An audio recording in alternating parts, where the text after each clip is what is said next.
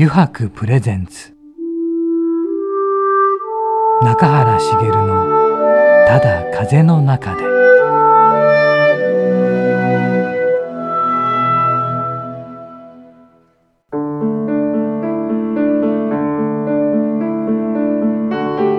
皆さんこんにちは。声優の中原茂です。中原茂のただ風の中で、えー、今回もですね横浜駅から徒歩10分ほどのところにあります余白横浜本店よりお送りしてまいります。さて今回のゲストはですね前回に引き続き乗り物絵師の轟智弘さんです。中井くん一周目どうだったかね？いや轟さんのこだわりというか、うん、うん、あのなんでしょうこんな時代だからこそこのアナログに情熱を傾けてるっていうところ、うん、やっぱり自分もあの実物のものがやっぱり好きなので、うん、そうだね、やっぱり実際にものを見て触って、うん、えそこで感じるものでやっぱり心動かされたいなと思うので、うん。そういうところで、まあ、後半も、えー、一緒な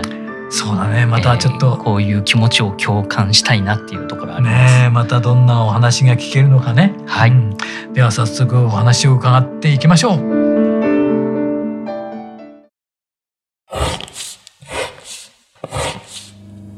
油白の革製品は日常品でありながら小さなアート作品である。日々の暮らしに彩りを。レザーブランド油白。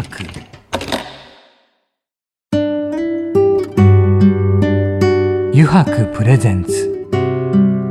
中原茂の「ただ風の中で」それでは轟さん今回もよろしくお願いいたします。お願いいたします。お願いします。今回はねまだ見てらっしゃらない方っていうのはねまあ、いらっしゃるかもしれないけどあの轟さんのあの画風というか、はい、作品をその轟さんが作っていくにあたっての何て言ったらいいんでしょうかね。どのように進めていくわけですかね。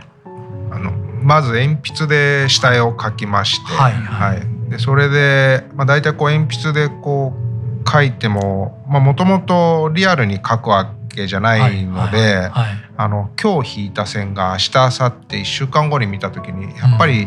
うなって思うこともあるので、あのまあその日に次のステップのマーカーでラインを描くってことはほとんどなく、はいはい、まあ、まず鉛筆で描いて、はい、でそれでこう迷ったら止めて、はい、また次の日みたいなのをやるんですね。はいでその作業っていうのは実は朝起きて、まあ、すぐコーヒー屋に行ってこう大体作業したやるんですけれども、はいはい、一番こう頭がフレッシュな1時間半ぐらいしかできないんですよ、あ集中力という点でですね。はい、はい、あのまあ、それ以上やるとどうしても線が説明的にになった線が出てきてしまうっていう感覚が自分の中であってもちろん毎日こう1時間半きっちりでやめるってわけではなくてだダメだと本当に30分1時間で今日はやめるっていう場合もあるんですけど逆にこう調子が良ければ2時間ぐらいやることもあるんです。でも大体まあ2時間ぐらいしか下絵はできなくて。で鉛筆でその線書きをして、まあ、いいと思ったラインをまあマーカーでなぞっていったものを今度パソコンに取り込みまして、そこでこう色のシミュレーションをすると。でただこうプリンターなりでこう出力した時に、絵の具よりどうしても発色の良さ鮮やかさっていうのは劣ってしまうもんですから、あくまでそれはこう完成予想図の一つのこう目安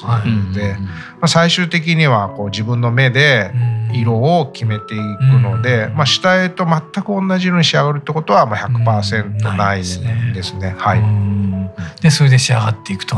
そうですね。時間かかりますよねすごく。うん、そうですね。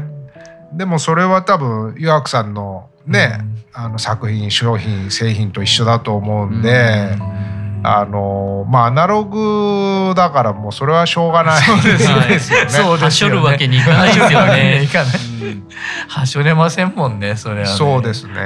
だから私の場合だとこうまあいろんな色使っていく中で、はい。まあ、今回こうコラボさせていただいてる富士山のシリーズなんかですとはい。こう白、まあ、クリームだけどほぼ白に近いような色を使ったりもするんですね。はい。であのそれなんかは後で自分の作品見ると、はい。夏に描いたか冬に描いたかっていうのは分かるんですようん。大抵。それがまたでもすごいです。自分ではわかるわけですねもうあの夏と冬で太陽の光の色が違うんですよね。はい。はい。なのでその時その時は自分の中では同じ色を作ってる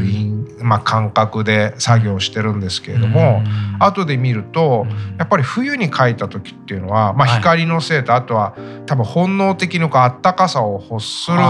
でしょうね。はいはいはない。のでちょっと暖色寄りには本色してたり。はいはいはい。なのであの古典の会場とかでこうわーって作品並んだのを見ると、はい。自分の中でああこれ夏に描いてたんだなとか、えー面白い。は い面白いですねそれは。でももう轟さんしか気づかないところなんでしょうねきっと。うーんね。まあ気づいてる方もいらっしゃるかもしれないですけど。あ気づいたらまたすごいですね。すごいですそうですね。すごいです。あれ、はい。あれ？と思って、うん。そうですか。でもうその作品ってそのまあ今1時間半っていう話が出たんですけれどもあの合わせて並行して書いていくわけですか？あの下絵はは。そうですね。なのでか？はい。あのまあ、全国で展示させていただくと出張することもあるもんですから、はいはい。まあ、書きかけのスケッチブックを束で持って行って、はい。まあ、何回も見ていく中で、はい。あ今日はこれはここに線を入れたらいいと思うっていうのが感じたり気づければそのラインを足すとか、まあ、はい、削るとか。削るとか。はい、ただそれやりすぎるとどんどん絵が説明的になっていくので、はい。そうするとやっぱりそこまで、まあ、3ヶ月4ヶ月かけてても、はい。い、やこれちょっとゴールに到達しないなってなるとあまたゼロからゼロ感じでですすかね。あやめるんですね。大抵やめますね。あ 大抵やめますか。はい。ダメだなと思っはいたってことは何か感じてることがあるので、はい。はい、あの修正ポイントなり、うん。ここのラインをこうした方がいいんじゃないのかっていうのが漠然とですけど、頭の中にあるので、はい。それがあるうちにやっぱりこうアウトプットうーんしますね。できるだけ早く。なるほど。でもまあそこからまたさらに2ヶ月とかかかっちゃうんですけど すごいですね。この間聞いた中でなすごくかかってるので1年とか1年半とかはい、もっとかかってる方もはいいらっしゃいます。はい、あのオーダーなんかですとこういい作品ができたら持ってきてくださいあっていう方もいらっしゃるのかで、いい作品ができたらいいですよって、はいはい、時間は問いませんっていうことですね。そうするとまあ2年3年お待ちの方もいらっしゃいます。すごいですね。でもなんか短い間に仕上げなきゃいけない時ってあるんですか？駆け出しの頃っていうのはそうい。うのをおっしゃるお客様もいらっしゃったんですけど、はい。まあ、前回の放送で中原さんがこう聞いてくださった中でこうやっぱりこう線にこだわってあはいはいはいっていうのが自分の中であるので、はい。あとはこうやっぱり審美眼持ってる方に響く作品を作りたいっていうのがこううん。自分の中ではい結構重要なポイントであるので、はいうんやっぱりいいもの作りたいのでうんあの無理な納期のやつは基本的にはお受けしてないですよね。なるほど。なので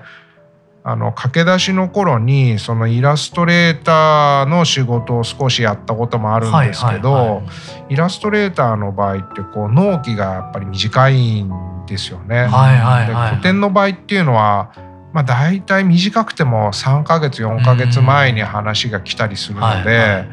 あの明後日までに仕上げてくださいっんていうのとやっぱり違うじゃないですか。はいはで自分の中でやりたいことはやっぱりこう100年後に1枚でも作品を残したいって思いもうん実はすごい自分の目標としてあってやってるので。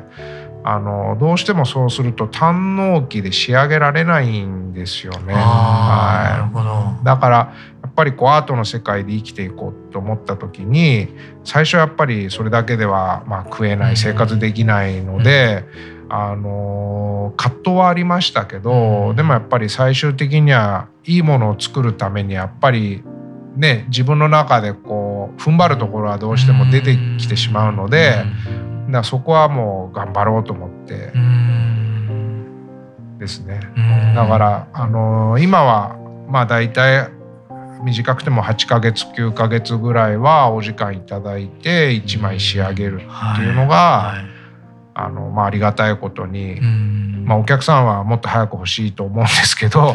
わがままを言わせていただいて、まあ、自分の中でこうなんでしょう納得いくもの、はいはいはい、だからこうなんかお客様にお渡しする時とかでもなんかこうなんでしょうね子供ね嫁がせるじゃないですけど、はいはいはい、なんか作品がなんかこう旅立ってくって言い方する作家さんもいますけど、うんうん、私の中ではこうなんかいいお家に嫁いでいくみたいな。はいはい。ね、まあ、はい、岩城さんもそういう感覚は多分ねあると思うんですけど世の中がこうどんどんデジタル化が進んでいく中で逆行してるとは思うんですけど、はい、まあ一人ぐらいそういうことやってる人がいてもいいんじゃないのかなって思って。そうですね。でもでもこういう時代だからこそまたそのアナログ的なものがね、やっぱり温かみなりであるとかやっぱり何か感じる部分であるとかが求められてるのかなっていう気はしないでもないですよね。やっぱりデジタルが進むにつれやっぱりあのその人の愛情というか、そういうなんかぬくもりを感じるものをやっぱり求められると思うんですよね。だからこそ逆に自分は轟さんの絵っていうのはもうこれからより欲されてくるのかなと思うんですよね。今回あのコラボさせていただく富士山も、はい、あの原画ご覧いただくと背景、はい、まあ私車もあの今回の笑福シリーズも背景白なんですけれども、はい。はい、笑福シリーズは一部、まあ、ゴールドを使うこともありますけど、基本白でして、でその背景の白に対して例えば富士山のまあ、白に近いんだけど少し例えば黄色っぽい白だったり、まあ、ピンクっぽい白だったり、まあ、水色に近い白だったりってありますけど肉眼で実物見ていただくと、結構明確に感じていただけるんですけど写真だとどうしてもこうほぼ一緒になってしまってなんかこう伝わりにくいことをやってるなとは自分でも思うんですけどでも、まあ、そこが自分のこだわりでもあるので。でもどかしいですよね。いやでもそれをつ、まあ、中井君もそうですけど貫き通していくっていうブレずにっていう、うん、その気持ちの強さというかそこはどこから来てるんですかね轟さん。どうどう思われますかね？あの作品で生活できるまでにやっぱり結構時間かかったんですけど、はいうんはい、ただあの自分の中でやっぱりこう自分にしかできない線を引きたいっていうのもずっとありましたし、はいはい、あの続けないと分かる方にもたどり着けないっていう思いもあったんですよね。だからもうねまあ半分気合で乗り切ったんで。はい。はい。はいでも日本に1億人ね、はい、人口いるじゃないですか、はいはいはい、そうすると仮に1%の人にしか伝わらないとしても、100万人はいるってことなので、はい、でもね0.1%でも10万人、はいはい、だからそれぐらいの人には、もしかしたら伝わるんじゃないのかなっていうのは、こう理想としてですけど、思いながら、あの活動してましたね。そうですよ。だってもし否定されるとするじゃないですか、はい、多分最初否定されたりもしたと思うんですけど、はい、否定され続けていくとやっぱりどっかでねおかしくなる時もあるんだと思うんですよ、はい、例えばアーティストや他の仕事してても。でそこでやっぱりそうだなと思って折れちゃうというかこういうことやめた方がいいんだなっていう人もいるしでそれは別に責められることでもないと思うんですけどでもそういうこと時をやっぱりね轟さんも乗り越えて、はい、こうやってこらえてるわけじゃないですか、はい、その時のやっぱりモチベーションは、まあ、最初から話しているような美しいものを届けたいとかなんかそういうものがやっぱりとてもやっぱ強かったからなんですかね。私が小学校2年生の時に、はい、なんでか分かんないんですけど、まあ、バブルの前でしたけどこれからも日本は個性の時代が絶対来るって思って、はい、小学校3年から毎日新聞を読み始めたんですよね。はい、でなんかこう中学入ったら先生が面白い雑誌あるからってくれたのが「ニューズウィークで」全然分かんなくて。そうですよね。でもなんかこうそういう点ではなんかこうみんなと同じことをやるっていう思考にはもう小学校2年生ぐらいの時に自分はなってなかったんですよ。はい。でみんなそうだと思ってたらどうもそうじゃなかったみたいで。まあ1年間浪人した後美大に入ったんですけれども、はい、まあ、当時やっぱりこうどうしたらオリジナリティが出せるかっていうのを、まあ、みんな考えるじゃないですか。で、まあ、高校生から大学生になってまあ高校生の延長線みたいなもんですからあのそんなに技術もあるわけじゃないので。その中でどうしたら周りの同級生とか近い、ね、年齢の同じような志の人たちよりこう一歩前に進めるかと思った時に、こうやっぱり貪欲に吸収したいって思いが強いじゃないですか。でもその時にまあ、あるアニメをみんなが見てたんですよね、はい、まあ、それこそ世界的に今では評価されてるやつですけれども、でそれをみんなが見てるってことは、むしろ見ないっっていう選択肢をすることで、うんうん、なんかこう影響を受けないし、はい、むしろオリジナリティを確立するための一助になるんじゃないのかなって思って、だからそのシリーズとか私、はい、全然見てないんですよ。あるところからは。はい。でももうそろそろおじさんだから見てもいいかなとは最近。なるほど、うん。まあ、もうぐにょぐにょもある程度もういっぱい書いたから、はい、そろそろ見てもいいかなとは思ってはいるんですけど、はい。はい、だからこうそういう点ではなんかこうちょっと発想の仕方が独特ですねっていうのは、あのだいぶ年取ってからよく言われるので。でも小学生の時突然だったわけですか、うん、そう考えるようになったのは。突然ですね。ちなみにまあこうやってあの絵画とか、やっぱりあの、まあ、アーティストとしてやっていきたいっていうもう人ってもう若者からある程度年齢いった人までもう5万といると思うんですけど、はい、まあ、そのそういう人たちにちょっとまあ、希望を与えるじゃないですけど、はい。まあ、あのいろんな各地で、まあ、世界から認められてる経緯があるじゃないですか。その辺ちょっとなんかこういう賞をもらったりなんかあのここで展示ができてるっていうのをちょっと話していただけると嬉しいんですけど。ああのたまたまなんですけど、うん。はい、こうまあ私は真正面と真後ろだけを描くっていうスタイルでやらせていただいていて。で崩しながらまあいろんな視点焦点で見たものを一枚に表現する車乗り物を描くっていう人が世界で他にいらっしゃらなかったんですよね。だからまあそれはまあ本当にまあたまたま運が良かっただけだなっていうのも思うんです。だと色もあのある程度訓練すればみんな描けると思ってるのでいまだに。だ自分の中では特別なことをしてる感覚っていうのは正直ないんですよ今でも。はいはい、ただ例えば海外での展覧会でいうとやっぱりこう自分だけでできることっていうのは非常に限りがあって毎回助けてくださる方がいらしてその方の力によって実現できてる感覚の方が強いのであの駆け出しの頃にあの岡本敏子さんから賞をいただいた時はまあ自分の作品を展示してまあ自分だけのちっちゃなこうブースでやったのでそれはまあ自分の作品だけでありましたけど、それ以外っていうのはやっぱりいろんな方の手助けがあって実現できてるんで、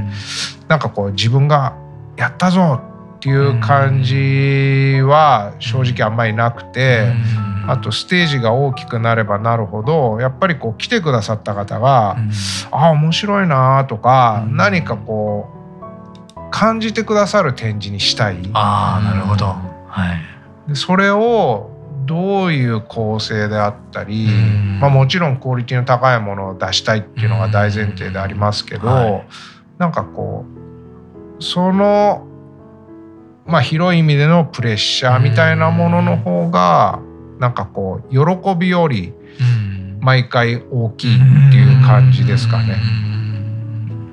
うそうか。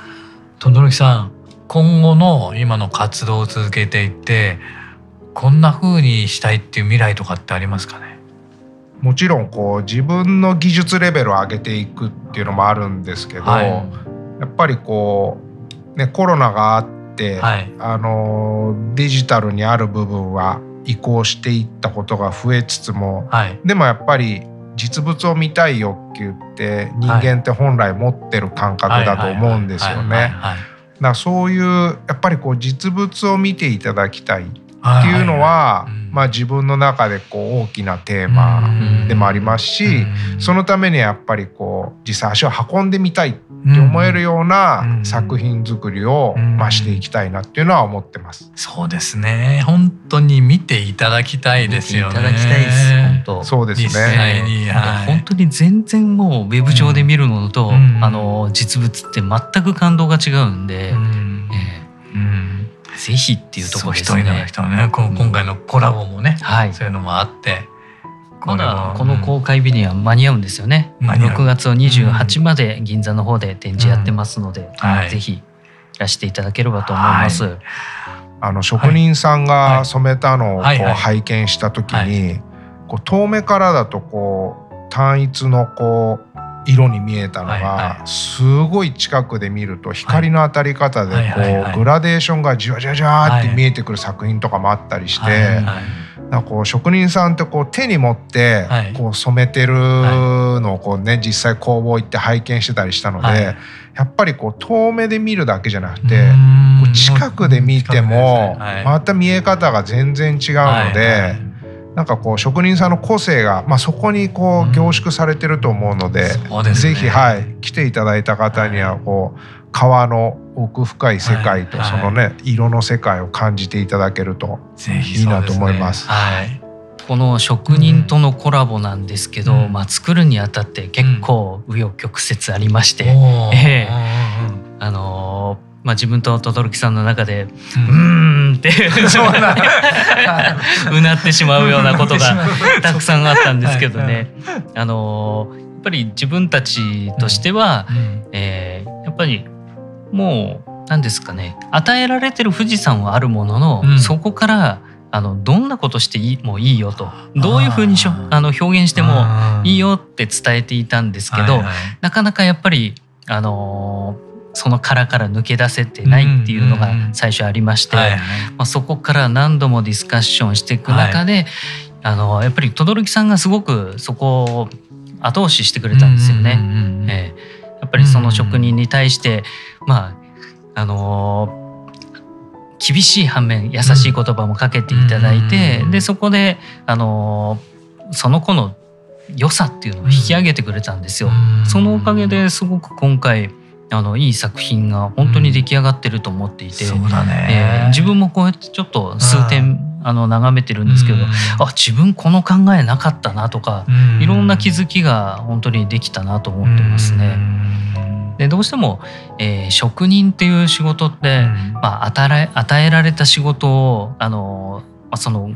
合格ラインまで持っていくっていうところが、まあ、本来の仕事なので、まあ、実際自分の創作物を作ってるわけではないんですよね。ね。ただ自分としてはあのまあ、こういう余白っていう会社である以上、うん、あの一人一人があのイマジネーションして、うん、それをクリエーションしていくっていうふうなあの、うん、ことをやってほしいがために、こういう企画もあの、職人にあの与えてっていうとこなんですけど、いや今回本当にあの轟さんにいろんな形でお尻をペンペン叩いていただいたなと。そんな叩いた気も。途中段階をこう何度か来させていただいて、はい。はい、まあ結構大きな作品もあってそれ見させていただいた時に湯涌さんの印象ってこうグラデーションの世界観が美しいみたいなのがすごいあって。たんですけど、はい、そのグラデーションというよりはもうちょっとこう私の作品のベタ塗りに近いようなものが出来上がってきて、はい。はい、で中垣さんが染める場所だけがすごいグラデーションででもそれすごい綺麗なんですけど、他の方が、職人さんが、結構均一とは言わないまでもそれに近い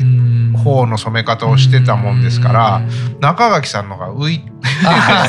逆に自分が浮いちゃったっていう。ボスが一番浮くっていう、はい、あれみたいな。でも「油白って何?」っていうところがやっぱりそこでイコールになってなかったので。だこうアイデンティティっていうか、はいはい、このね世界観のあれが、はい。はい、社長はねもちろん長垣さんのこう、はい、ワールドでこう、はい、バーンってきて、はい、だったんですけど、まあ今日出来上がったの拝見したら、はい、いやそれがうまくこう職人さんが、うん、あの消化というよりこう上の方のこう消化させる上のレベルにこう到達したみたいなこう世界観ででさっきこう拝見した時に長垣さんに「この感じすごいなんか川なのにすごいかっこいいし、あのエッジもあるし、かつ美しいけど、はい、こういうのって今まであるんですか?」っていやこれは実は今までないんです」っておっしゃってたので、ん。なんかこうね新たな世界観がもしかすると、ね、そんな扉が開けばいいなっていうのを今回はい拝見して。それも何回もそういうディスカッションがねあったからこそですよねやっぱり。いや轟さん本当に忙しいのにその合間を縫って 何度も来ていただいて申し訳ないなと思いながらもでもそのおかげでやっぱりあの本当職人が一人一人成長できたなっていう本当に実感できる企画になったんで本当に感謝でしかないなと思いますね。そうですよね。直接何回も何回も見てですもんね。轟さんの方も職員たちの職員さんたちとまた話をしながらっていうことですもんね。はい、あのあんまりこう制約を多くしすぎると、うん、なんかこう上下関係が生まれると思うんですよね。はいはい、で長垣さんはこうね私をこう丁寧に扱ってくださってますけど でもせっかくご一緒させていただくので、はいはい、そこは対等でいいと思うんです。でその結果あの新しい美しいものが生まれればお互い良かったねになるじゃないですか。なのでまあこう大まかなざっくりとしたまあこういう感じの中ではやってください、でも自由ですよっていう感じでお伝えしたのが、多分こうちょっと自由の度合いが広すぎて。だからこう職人さんが、はいどこまでだったらいいんだろうかっていうのを逆に混乱させてしまったのかなっていうのも、まあ、ちょっと感じたところではあったんですよね。確かにね自由にって言われてその自由の度合いというか自由って言葉をうまく捉えられなかったりしますよね。うん、そうですね、ええ、自由にやってって言われて自由にやってってどどんな？みたいな ありますよね。はい、中垣さんはねもちろん最初一人でスタートしてるから、ん。なんかこうあらゆるリスクを取りながら今があるじゃないですか。はい。はい、だからなんかその辺の共通言語もあるので、はい。はい、なんかこう、はいはい、なんか突き抜けちゃって、突き抜けすぎちゃったら、じゃあこれだとちょっと行き過ぎだから、はいはい、もう少しこうにしようかっていうことを多分してきたと思うんですよ。はいはいでもなんか職人さんってやっぱりこう丁寧にされる分、はいはい、なんかその突き抜けちゃいけないっていう感覚も同時に多分丁寧に持ってるんだと思うんですよね。だからまあ長垣さんもねやられてるその特に青いあのグラデーション、象徴的なやつって他にないわけじゃないですか。だからこう飛び抜けちゃってる人からするとなんかこう普通って思う人ことがもしかしたら自分が思ってることは普通じゃないのかもなと思ったしはい、中垣さんもなんかそんな感覚をお持ちだったみたいだったので、はい、だから今回のこう、うん、あの2人の友弘のこのコラボっていうのは、はい、なんか2人のおかしなおっさんが やり始めてそこにあのちゃんとした人を巻き込んでしまったんじゃないのかな みたいな。のはちょっと感じました。あの確かにそうかもしれないですね。少数派がこっちで。仕切ってるのが少数派だから。はい、でも、それによってねこういったちょっと僕たちの目の前にはあるんですが、はい、こういう作品が上がってきたと。これぜひねやっぱり見ていただきたいですよね。えー、結果いいものに出来上がってるんで。う。ん、はい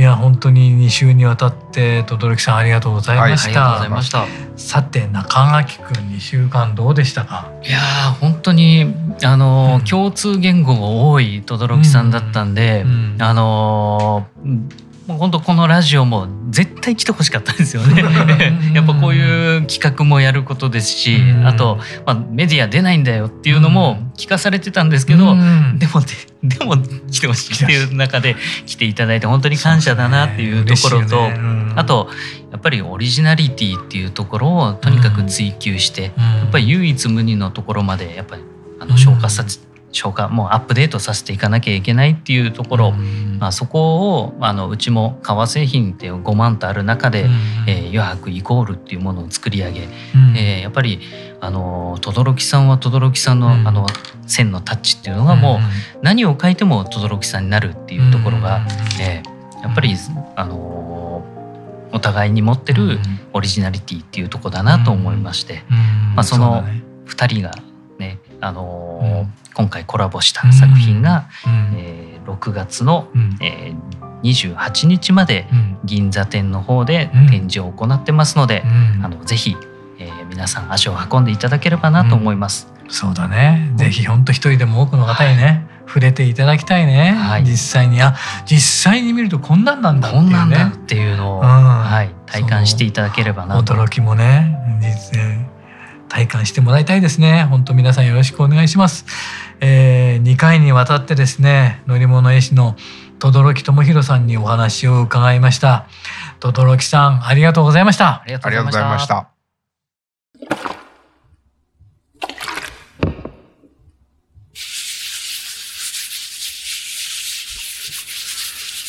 油白独自の手染めのグラデーションは川に新たな命を吹き込む。色とりどりの空の情景。青く深い海。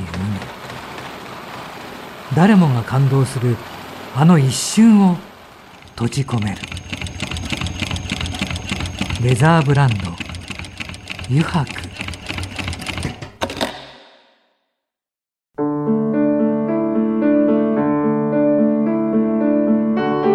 中原茂のただ風の中でそろそろエンディングのお時間です。さて2週間にわたってね轟さんのお話を伺いましたがねやっぱ最後にね中垣君にももう一回聞きたいよえね また呼ぶんですか？また呼んだよ。一人にしないでよ。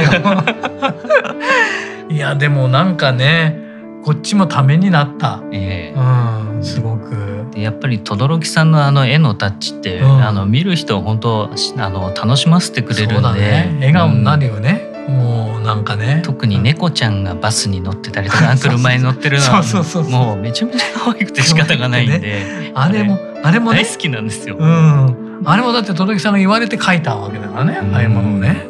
素晴らしいな。あだからこれは本当に皆さんにぜひねあの銀座店に来ていただいてはい、見ていただきたいと思います。はい、えーそれではまた来週この時間にお会いしましょう。中原茂のただ風の中でお相手は声優の中原茂でした。